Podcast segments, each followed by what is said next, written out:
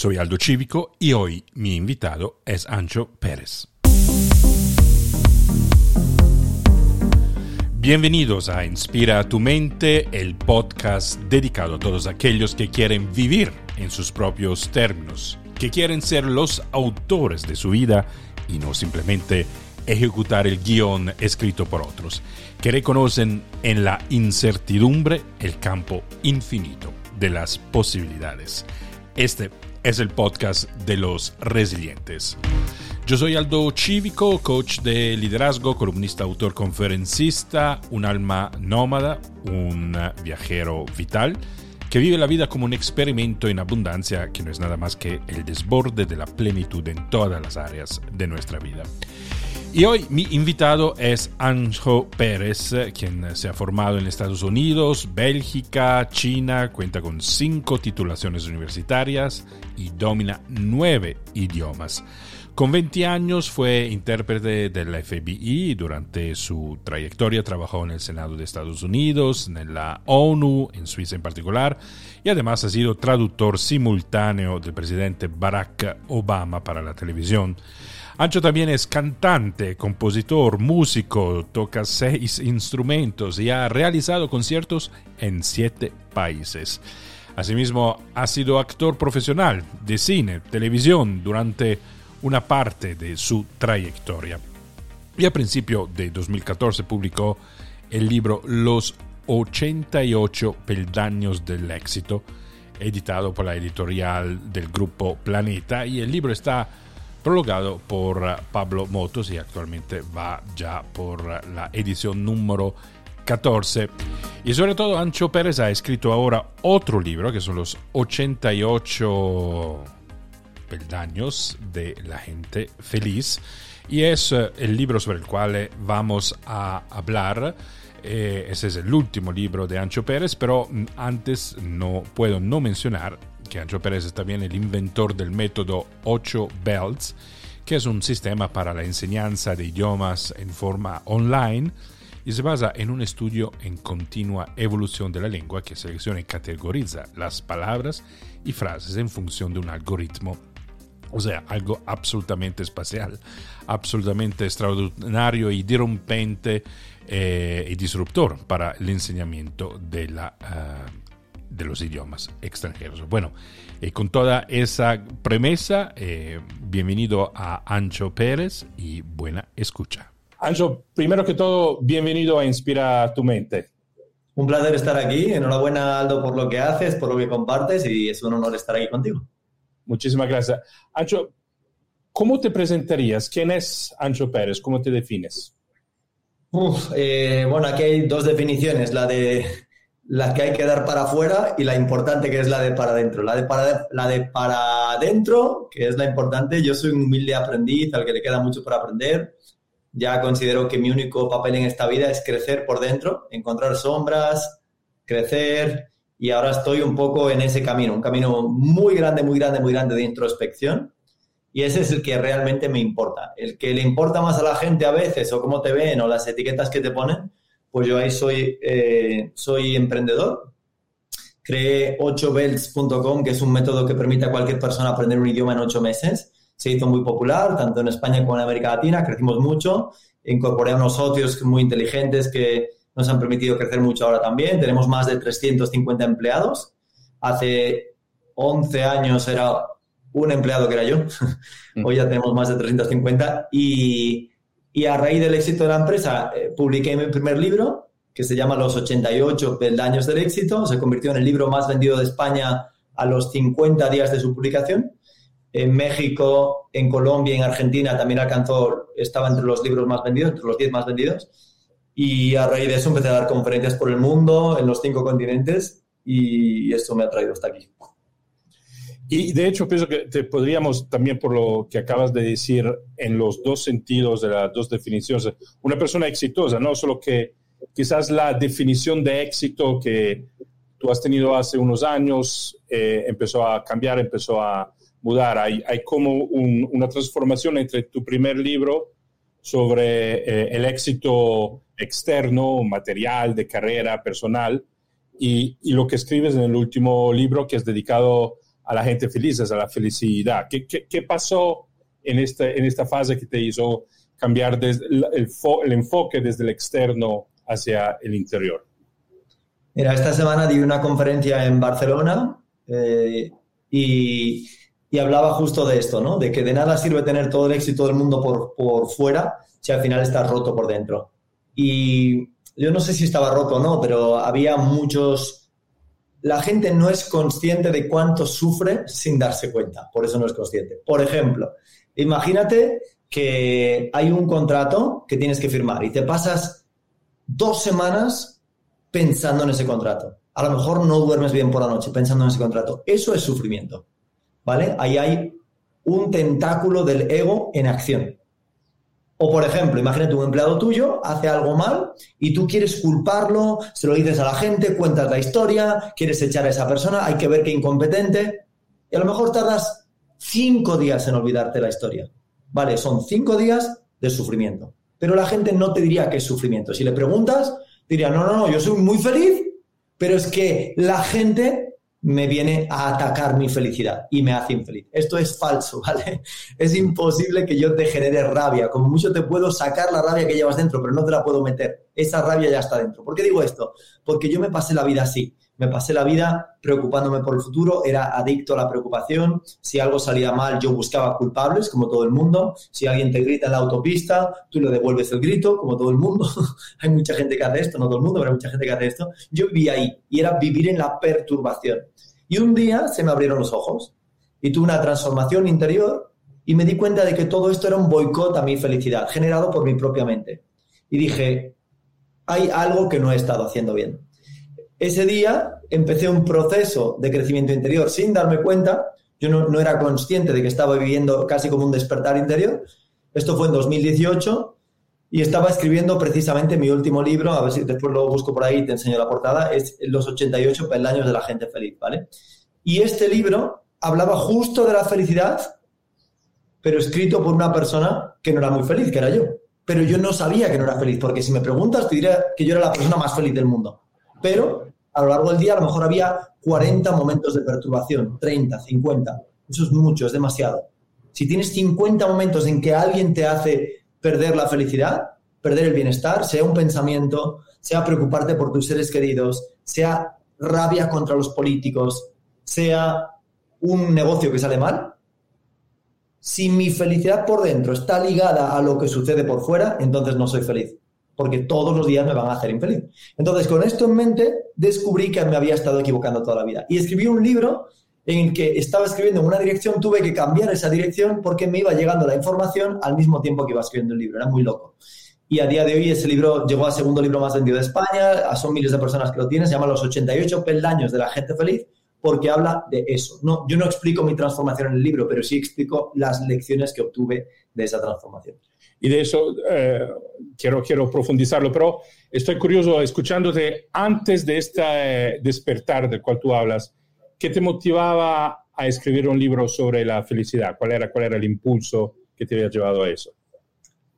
Me pregunto hasta qué punto una cosa estaba ligada con la otra, no lo sé. Yo decidí escribir el libro antes de la transformación y yo nunca pensé que iba a haber ninguna transformación en mi vida. A mí me encantan los temas de bienestar, me encanta la felicidad y yo siempre veo al mundo de una forma muy mental, muy racional. En mi empresa yo creé un algoritmo que lo que hace es mapear un idioma por primera vez en la historia y permite a cualquier persona siguiendo un algoritmo, o sea, gracias a un algoritmo, aprender un idioma en ocho meses. O sea, a mi mente era tremendamente mental. Pero había un problema, y es que la felicidad no siempre es algo mental. Y yo quería escribir un libro que era mental para cómo conseguir una felicidad interior. Aquí hay algo que no funciona. Yo iba a dar trucos que eran estrategias de la felicidad, pero muy mentales, muy racionales. Los trucos están bien, no tienen nada de malo, van a funcionar, sí van a funcionar, pero van a funcionar a un nivel mental solamente. No hablas de qué sientes, no hablas de ningún tipo de energía, no hablas de por qué te perturban las cosas, no hablas de humildad, no hablas de honestidad radical en tu interior. Y me di cuenta de que estas herramientas faltaban. Y cuando incorporas estas herramientas, entonces es cuando realmente llega a un grado de felicidad mayor. Cuando el boicot a la felicidad desaparece, el sufrimiento desaparece. Por ejemplo, tienes un hijo y tu hijo te miente, lo que el hijo hace, ahora mismo en esta ecuación es irrelevante, ¿vale? El hijo se está mintiendo, no, no está mintiendo, ahora mismo da igual. Lo interesante es, ¿qué pasa en mi interior cuando mi hijo me miente? Y hay dos tipos de padres, ponle. Aquel que le arruina su existencia y durante siete días está preocupado porque el lunes mi hijo me mintió. ¿Qué va a pasar con mi hijo? Mi hijo va a ser un delincuente, ya no sé qué hacer, le dije 50 veces que no se puede mentir, he fracasado como padre. En fin, esto se llama la voz interior. Es un discurso interior derrotista. Y este discurso interior derrotista procede de lo que yo llamo la bolsa negra. ¿Qué es la bolsa negra? Es la bolsa de la sombra. Todos tenemos dentro la bolsa de la sombra y la bolsa de la luz, la negra y la blanca. Y cuando yo le doy una voz interior a mi bolsa negra, me arruina mi existencia. ¿Qué diría el segundo padre? Otro padre que a lo mejor está en Japón, no lo sé. Su hijo le miente, pasa exactamente lo mismo, misma situación, y lo que hace es decir, vale, aquí la vida me acaba de mandar un reto, pero no hay ninguna ley que diga que porque mi hijo me miente, porque mi hijo me miente, mi felicidad desaparece. No hay ninguna ley que diga eso. No, existe. No existe una ley que diga, si tu hijo te miente, no puedes ser feliz. Es falso. Tú puedes ser feliz aunque te rompas una pierna. Tú puedes ser feliz aunque tu hijo te mienta. Puedes ser feliz aunque tengas un accidente, una muerte de un ser querido, perdido un trabajo o que te tengas un revés económico. Se puede ser feliz igualmente. ¿De qué depende? De una destreza para aprender a silenciar la voz derrotista interior. O sea, elegir la bolsa blanca en lugar de la bolsa negra. ¿Significa esto pasividad? No. ¿Significa que no haces nada? No, haces lo que tengas que hacer, pero desde un punto de equilibrio interior. Y esto se puede aprender. Y esto yo lo explico en el libro. Y estaba hablando hace un, tiempo con uh, Borja Vilaseca y hablamos de temas similares. Y, Borja me, resaltaba como este, la condición para este despertar, del cual también tú hablas, es una experiencia de la noche oscura del espíritu, o sea, de una desorientación donde quizás las categorías que te han llevado en la vida hacia un cierto momento ya no funcionan, se rompe, un momento de crisis profunda. Para ti, este momento de crisis profunda es también una condición necesaria, una premisa para el despertar. Atención a esto, ¿vale? Lo que voy a decir ahora es un ladrillazo. Es algo que crea un cambio de paradigma. Y dice lo siguiente, el destino es uno, pero los caminos son mil. O sea, por ejemplo, imagínate que alguien diga, oye, lo mejor para ti es el yoga, porque a mí el yoga me ha funcionado muy bien, necesitas el yoga. El yoga es lo mejor, es lo más importante de la historia porque a mí me ha cambiado la vida. Falso. Ese camino fue correcto para mí y para ti no lo sé. Puede que sea el yoga, puede que sea leer un libro, Puede que sea meditación, puede que sea escuchar a un gran maestro, puede que sea ver vídeos o puede que sea simplemente hacer una introspección muy grande. Y efectivamente uno de los caminos muy potentes es una gran crisis, una noche oscura del alma. Tienes una gran crisis, muchas veces si estás despierto y estás atento, puedes aprovechar esto para pegar un gran salto. Pero no tiene por qué. Hay veces que una pérdida es el camino correcto y se puede aprovechar para pegar un salto muy grande y hay veces que no. En mi caso no fue así. Entonces, el peligro está en la generalización. Todo el mundo tiene que usar el yoga porque a mí me funcionó el yoga. No. Ese camino es correcto para mí, no sé cuál es el correcto para ti, pero prueba muchos porque uno de ellos seguro que es el correcto. Eso sí lo puedo decir, pero no sé cuál. En mi caso no hubo una gran pérdida. Tuve la ventaja de que simplemente eh, con mucha humildad, en mi caso fue la humildad yo dice, oye, la gente me dice, ¿cómo se hace una transformación? En mi caso fue la humildad. Dice, ¿por qué la humildad? Porque cuando hay humildad, imagínate una humildad, la humildad como una grieta en un muro. Cuando tienes un muro muy rígido, el sol no entra. En cuanto se hace la primera grieta, empieza a entrar el primer rayo de luz. Y cuando el muro se derrumba, el sol entra solo.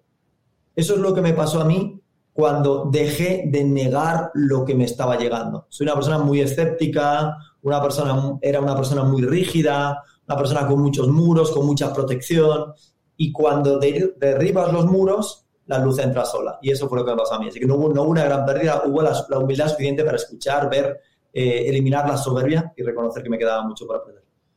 De hecho, en, tú presentas en, tu libro estos ocho belts, ¿no? Que son como un camino progresivo en, en, la búsqueda y en encontrar este éxito interior. Y, el belt número cuatro me parece es como el punto de quiebre, donde tú dices que empieza a entrar más amor y empieza uno a experimentar menos amargura, hay más, hay más eh, agradecimiento y mejor eh, eh, queja. Cuéntame un poquito más de, este momento de quiebre, si quieres, de, de, cambio de frecuencias, de alguna manera, en lo cual uno está sintonizado.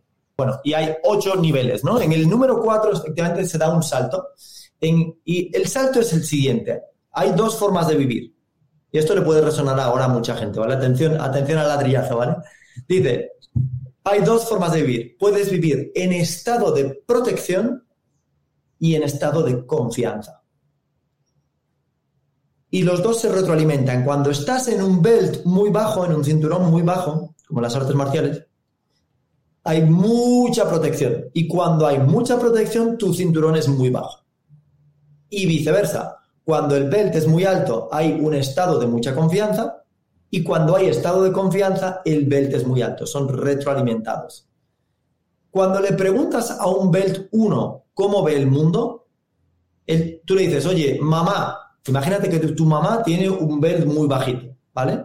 Primero, no enjuiciamos a la mamá porque ella lo hace lo mejor que sabe. No es ni buena persona ni mala persona, pero su nivel evolutivo es menos, independientemente de su edad, ¿vale? A lo mejor tiene 80 años, da igual, pero el nivel evolutivo es muy bajito, tiene un belt 1. Y le dices, mamá, quiero abrir un negocio nuevo. ¿Qué te va a decir tu mamá? Automáticamente te va a decir, cuidado con los negocios. En los negocios se pierde mucho dinero. Ten mucho cuidado, yo que tú nunca lo haría.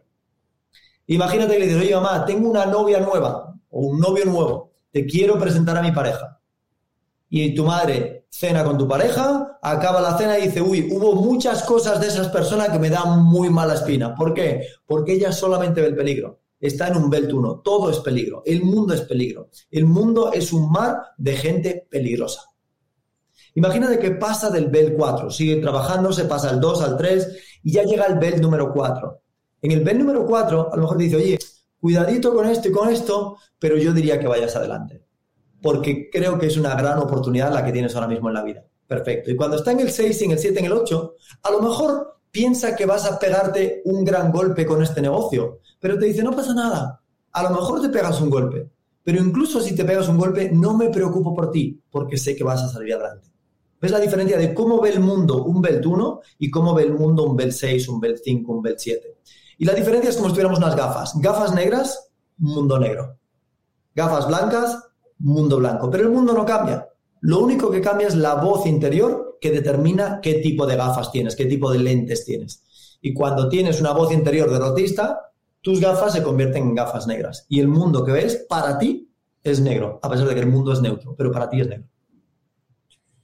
Eh, eh, estoy convencido que nacimos, eh, digamos, nuestra, hasta nuestra biología, nuestro, cómo está construido el cerebro, nos llama o nos llamaría a vivir estos niveles más altos de los cuales tú, eh, tú hablas, ¿no? Llegando hasta la compasión y, el amor incondicional. Eh, pero como tú lo decías antes, parecemos muy adictos al sufrimiento, ¿no? Parece que el talento principal que tenemos como humanidad, eso tú también lo hablas mucho en tu libro, de desaprovechar. ¿Por, qué somos tan distraídos? ¿Por qué somos tan eh, adicto al sufrimiento y nos cuesta, nos cuesta cambiar. Por, una, por un motivo que no, no, lo voy a, no lo voy a encontrar aquí, está aquí, pero no sé dónde está, eh, que se llama, es por un placer. Hay un placer. ¿Por qué la gente está adicta a la droga? Porque hay un placer que no puede, no puede renunciar, no puede decir no. ¿Por qué la gente está adicta a la nicotina? Porque la nicotina te da un placer al que no eres capaz de renunciar. No eres capaz de decir no, no sé dónde está, pero está por aquí. Se llama el placer oculto del ego. El placer oculto del ego o el placer oculto de la bolsa negra, ¿vale? El placer oculto de la bolsa negra. ¿Qué significa esto, Ancho? No, yo no tengo ningún, ningún placer. Vale, sí tienes un placer. Entonces, cuando alguien me pita, eh, toca el claxon en la autopista, ¿vale? Y, y, porque yo le corté el paso sin darme cuenta, lo que sea, y él te toca el claxon y la bocina y, y está muy enfadado contigo, yo tengo dos opciones. Una es no contestarle. Bueno, tengo tres. Le puedo no contestar, le puedo contestar y a lo mejor te puedo hasta mandarle amor, ¿vale? La gente dirá, si le mandas amor es que estás fumado. No estás fumado. Se le puede mandar amor a alguien que te está maldiciendo. Se puede hacer. Yo ahora lo hago, antes no hubiera sabido hacerlo. Vale, si, si él está muy enfadado conmigo o ella y me está insultando, yo tengo esas tres opciones. ¿Y cuál es la que coge todo el mundo?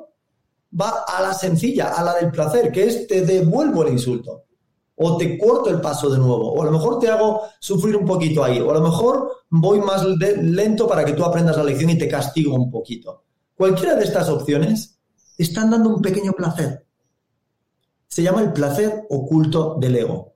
Y todos, eh, la bolsa negra representa el ego y tiene un montón de tentáculos. Yo le llamo los tentáculos del ego, ¿vale? Hay muchos. La rabia, la ira, el deseo de pagar de vuelta de, el ojo por ojo, el, el deseo de culpar, es un gran tentáculo, el victimismo, el deseo de tener razón. Imagínate dos personas que se ponen a discutir por si es mejor el político de la derecha o el político de la izquierda y una conversación de dos horas casi que gritándose a la cara. Es solamente por el deseo de tener razón. Esa conversación no va a ningún sitio. En una semana ni te acuerdas de ella. Entonces, ¿por qué lo hacemos? Lo hacemos por un deseo de tener razón. Estoy apegado a mi postura. Y cuando me apego a mi postura y defiendo mi postura, hay un pequeño placer. Y si te gano con un argumento, hay un doble placer. Y si encima me pides perdón porque no sé qué, tendría un triple placer. ¿Vale? Entonces, todo esto se llama el placer oculto del ego. ¿Y qué hay que hacer? Despertar, darse cuenta de que esa conversación no lleva a ningún sitio. Es completamente fútil, inútil. Y que cuando yo estoy apegado a mi postura, lo que estoy haciendo es, estoy cavando mi propia tumba de sufrimiento. ¿Por qué? Imagínate que yo digo, yo conozco a un hombre, un, conocido de mi, familia, que decía, oye, yo siempre voy a votar a la derecha, pase lo que pase. Podría haber dicho la izquierda, ¿vale? Da igual pero dijo, yo seré de derechas toda la vida, me da igual que roben, que haya, que haya una corrupción, yo siempre voy a ser de derechas porque yo soy un señor de derechas. Atención a esto, ladrillazo, ¿vale? Si tú conviertes tu postura en tu identidad, ¿vale? ¿Quién es eh, Juan Martínez? Juan Martínez es un señor de derechas, heterosexual, que ama a su país y que odia todo lo que sea contrario a sus creencias. ¿vale? Si ese eres tú y tu postura y tú sois lo mismo porque tu postura se ha convertido en una identidad, atención al ladrillazo. Cada vez que ataquen tu postura, tú pensarás que te están atacando a ti. Es lo mismo. Entonces, cuando venga alguien y que diga la, derecha política no me gusta, o la izquierda política, o lo que sea que te has identificado, cada vez que escuches eso vas a sufrir un poco, porque al atacar la derecha te están atacando a ti. ¿Por qué? Porque has creado una identidad. Esta identidad está en el deseo de tener razón. Yo soy esto, de forma rígida. Eso se llama una generación gratuita de sufrimiento. Y lo mejor que podemos hacer es aprender a detectar este placer oculto de los tentáculos, porque es placer a corto plazo, pero sufrimiento a largo plazo. Por eso nunca sale rentable, igual que el, igual que el placer de las drogas. Tú hablas en este sentido, ¿no? refiriéndote de alguna manera también a tu experiencia de, pasar de, ver una realidad en blanco y negro, de manera mayéutica, a ser un, más flexible, ¿no? Llegando a la autoaceptación, a la aceptación del otro, hablas hasta de, perdón. Eso, ¿cómo, empieza este proceso de flexibilizar, de no estar tan eh, pegados a, nuestra identidad rígida como si fuera un objeto, eh, a nuestro ego y empezar a abrirnos, a abrir esta grieta donde puede entrar la luz del amor y del agradecimiento. Yo hago cuatro seminarios al año solamente y la gente se apunta desde diferentes partes del mundo, se llaman los fin de semana del éxito interior. Y solamente hago cuatro al año. Y en el último que hicimos hace unas dos semanas, eh, regalé a todos los participantes un clicker, un clicker como los que llevan los, asistentes de vuelo en los aviones para contar el número de pasajeros y cosas así. Entonces yo eh, regalé un clicker y el objetivo del clicker no era otro que, por cierto es la respuesta a tu pregunta, y no era otro que contar el número de veces que elegimos la bolsa negra o que actuamos desde la bolsa negra al día. ¿Vale? Entonces tú, eh, tu hijo te miente, te perturbas, ¡boom! una perturbación. Una perturbación es una bolsa negra. Eh, de repente te da una mala noticia en el médico, otro. un político ha dicho algo con lo que tú estás en desacuerdo y tú te sale la rabia, la ira, ¡pum! otro. Vale, entonces, En el proceso de flexibilizar esta rigidez, la rigidez siempre es bolsa negra, ¿vale? Todo lo que sea rígido es bolsa negra. Indica una postura férrea, indica yo tengo mucha razón, indica no quiero soltar, no quiero ser humilde para escuchar qué está pasando ahí fuera, defiendo mi postura a muerte, yo tengo razón, tú no, hay soberbia, hay muchos tentáculos, ¿vale? Muchísimos tentáculos. El objetivo de este clicker no era ni más ni menos que conseguir provocar un pequeño despertar, en el que si tú eres consciente de que no eres tú el que está haciendo eso, sino que es tu bolsa negra, una frase que yo uso mucho, que está en el libro, que dice, el mero hecho de reconocer la bolsa negra ya la convierte en blanca. Entonces tú preguntas, ¿cómo podemos hacer para flexibilizar esa rigidez, para que aumente el amor incondicional, que podamos perdonar más, que podamos entender más, que podamos no enfadarnos con esa persona que te está tocando la bocina en, en la autopista? Es muy sencillo.